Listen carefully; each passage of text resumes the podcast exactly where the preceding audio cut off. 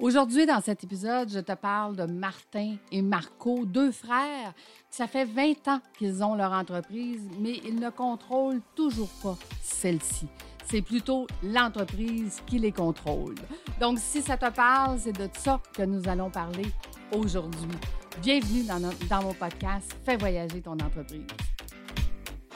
Fais voyager ton entreprise, c'est pour toi, entrepreneur. Que tu viennes de commencer ou ça fait plusieurs années, chaque épisode, nous parlerons d'un sujet entrepreneur, administrateur. Nous ferons voyager ton entreprise pour que tu puisses prendre le contrôle et surtout arrêter de gagner ta vie, mais plutôt de gagner une vie. Merci de passer ces quelques minutes avec moi aujourd'hui et c'est parti. Qui sont Martin et Marco? Ce sont deux entrepreneurs en construction euh, qui font des toitures. Le genre de bons gars. Ils ont réussi dans leur entreprise parce que ce sont des bons gars avec leurs clients, ce sont des bons gars avec leurs employés et ce sont des bons gars avec leurs fournisseurs. C'est souvent les fournisseurs qui vont les aider à avoir les contrats euh, pour être sûr et certain que ce soit eux qui fassent le travail parce qu'ils ont à cœur le service à la clientèle et le genre de euh, travail qu'ils font pour leurs clients. Donc, euh, Martin et Marco ont parti, il y a 20 ans, leur entreprise. Ils n'ont jamais été aux études, vraiment. Euh, ils, ont décidé euh, de faire des toitures parce qu'ils connaissaient ça et ils ont décidé d'en faire une entreprise. Aujourd'hui, 20 ans plus tard, une belle petite entreprise québécoise, 35 employés, ça roule, mais quand j'ai posé la question à Martin, Martin, euh, financièrement, comment va ton entreprise? Et il me répond, aucune idée. Écoutez, il n'est pas le seul à ne pas avoir d'idée de ce qui se passe dans son entreprise. Dans mon ancienne vie financière, hein, je vous l'ai dit souvent, j'ai été 18 ans en finance. J'ai vu beaucoup d'entrepreneurs rentrer chez le comptable et euh, le comptable qui leur dit Bravo, ton chiffre d'affaires augmente, tout va bien. Et l'entrepreneur sortir de son comptable, de dire, mais où va l'argent? J'en ai pas plus. On fait plus de chiffre d'affaires, j'ai aucune idée de qu'est-ce qui se passe dans mon entreprise. Donc, quand j'ai demandé à Martin, euh, qui suit euh, mes cohortes d'administrateurs, Martin, euh, comment va ton entreprise financièrement, puis qui est obligé de me dire, Lucie, je ne comprends même pas mes états financiers. Je ne comprends pas ce que mon comptable me dit.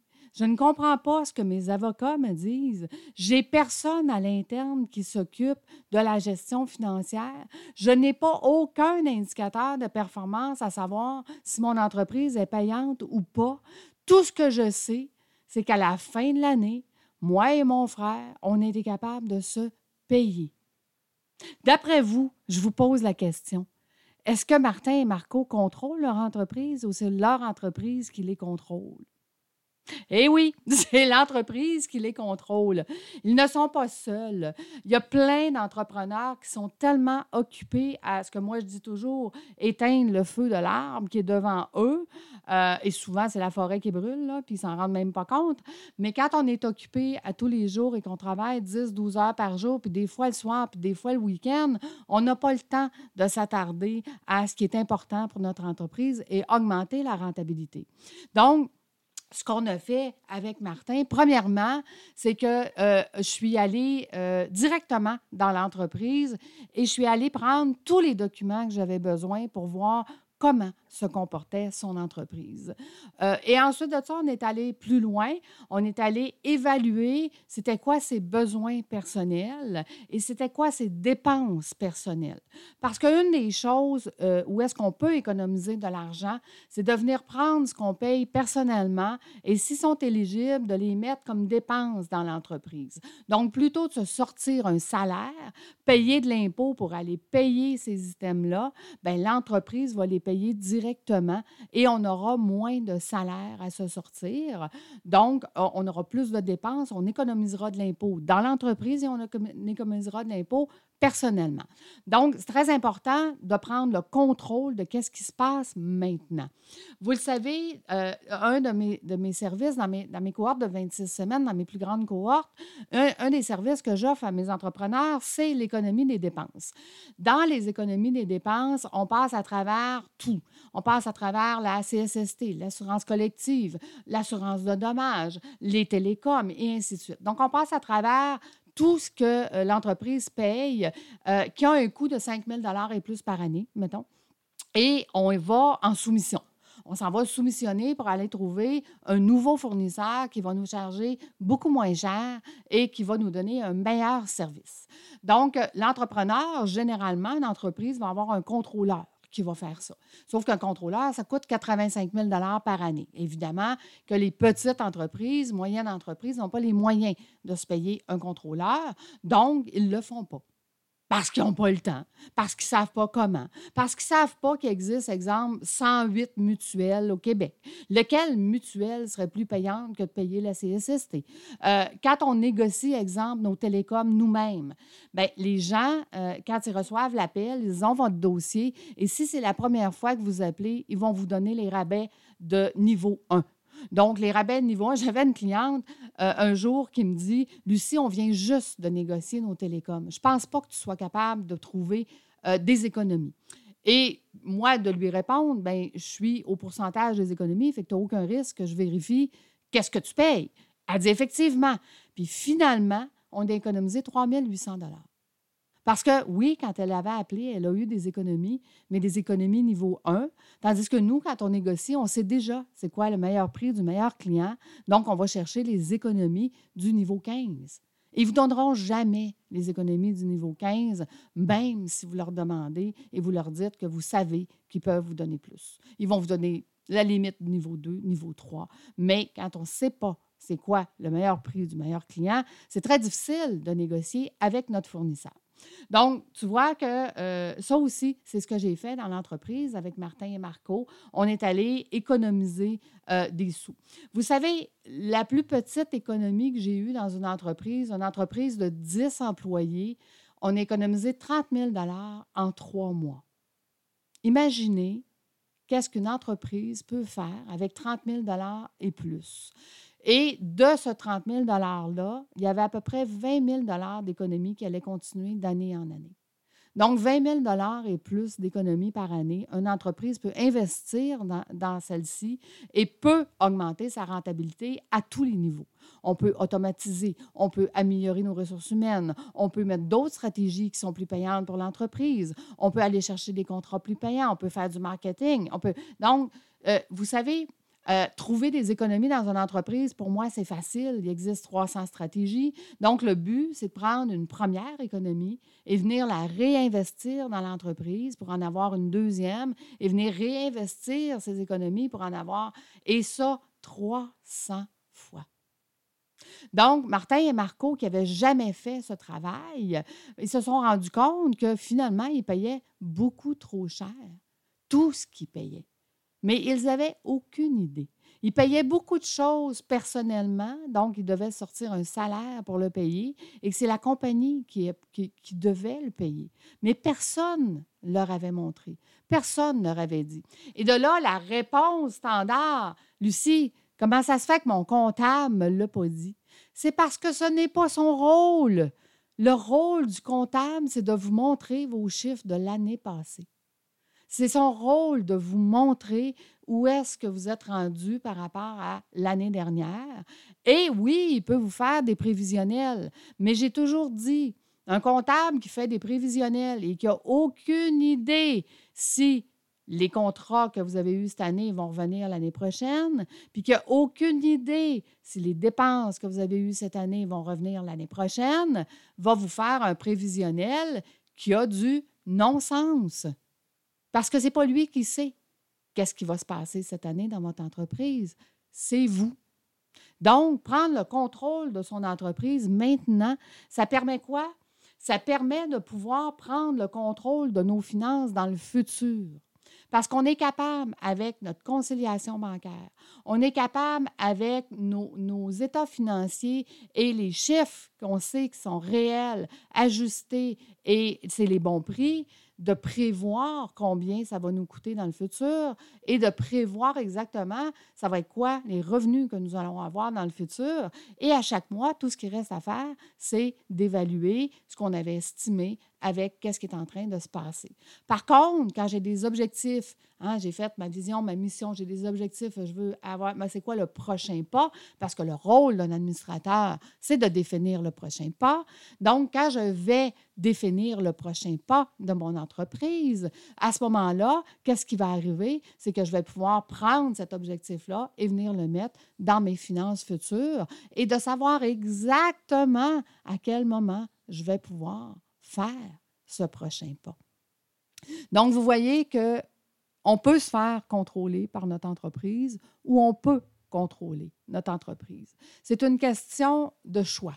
C'est une question à partir, j'ai toujours dit aux gens, à partir du moment que vous savez que ça existe. Parce que quand on ne le sait pas, ben on ne le sait pas.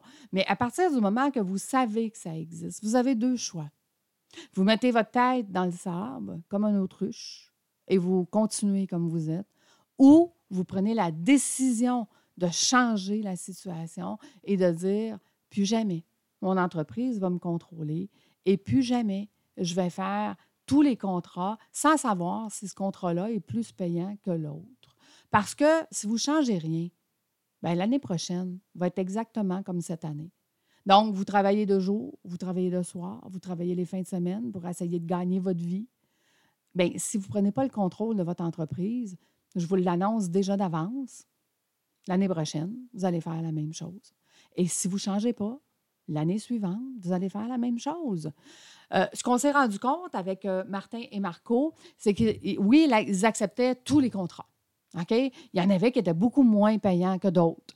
Et là, de dire, bon, maintenant que j'ai du temps pour travailler sur mon entreprise, puis que je comprends mes finances, sur quoi je devrais travailler pour augmenter ma rentabilité? Donc, c'est d'aller chercher des contrats plus payants. Donc, quels sont les contrats plus payants? Parfait. On a élaboré que les contrats les plus payants pour eux, c'était des contrats industriels. C'était beaucoup plus payant que de faire des contrats de maison, exemple. Donc, euh, ils ont commencé pour la première fois en 20 ans à faire du marketing dans les parcs industriels pour annoncer dans les parcs industriels qu'ils existaient et qu'ils pouvaient les desservir. Est-ce que vous pensez que l'année prochaine, ils vont avoir la même année que cette année? Pas du tout. L'année prochaine, ils vont avoir eu peut-être un, deux, trois, voire dix nouveaux contrats beaucoup plus payants qui va leur permettre d'être beaucoup plus rentable et que là, ils commencent à contrôler leur entreprise et ils commencent à faire des actions pour qu'ils puissent travailler moins, mais faire plus d'argent. Éventuellement, sur un horizon de deux à cinq ans, ils pourront arrêter de faire des contrats pas payants. Ils vont pouvoir arrêter s'ils se positionnent comme les spécialistes de contrats payants. Donc, comme les spécialistes de gens qui font des, des, toitures industrielles. Et vous le savez comment ça fonctionne en entreprise. Le bouche à oreille fonctionne encore beaucoup. Oui, on est en vidéoconférence aujourd'hui, mais si moi, j'ai besoin de quelqu'un pour faire ma toiture, je vais probablement demander aux gens que je connais euh, qui ont fait leur toiture il n'y a pas longtemps, avec qui tu as fait affaire, est-ce que tu étais content, est-ce qu'il t'a donné un bon service, et ainsi de suite. Donc, le bouche à oreille va faire qu'ils vont avoir peut-être un, deux, cinq, dix nouveaux contrats industriels, mais les entrepreneurs, entre entrepreneurs, vont se dire, écoute, moi, j'ai fait affaire avec cette compagnie-là, puis Martin et Marco, ils sont super, ils font un super travail et je te les recommande. Donc, le bouche à oreille va s'ajouter sur le marketing maintenant qu'ils font dans les parcs industriels et c'est ça qui va faire changer leur entreprise d'année en année. J'ai appris à Martin et Marco, au, Québec, malheureusement, euh, on entend souvent on est né pour un petit pain. Ce n'est pas vrai. On entend souvent il faut travailler fort pour réussir. Ce n'est pas vrai. C'est pas vrai qu'on est obligé de travailler fort pour réussir. Il faut savoir comment travailler. Il faut savoir sur quoi travailler. Il faut prendre le contrôle de son entreprise et il faut la contrôler. Ceux qui travaillent fort et qui sont nés pour un petit pain se font contrôler par leur entreprise.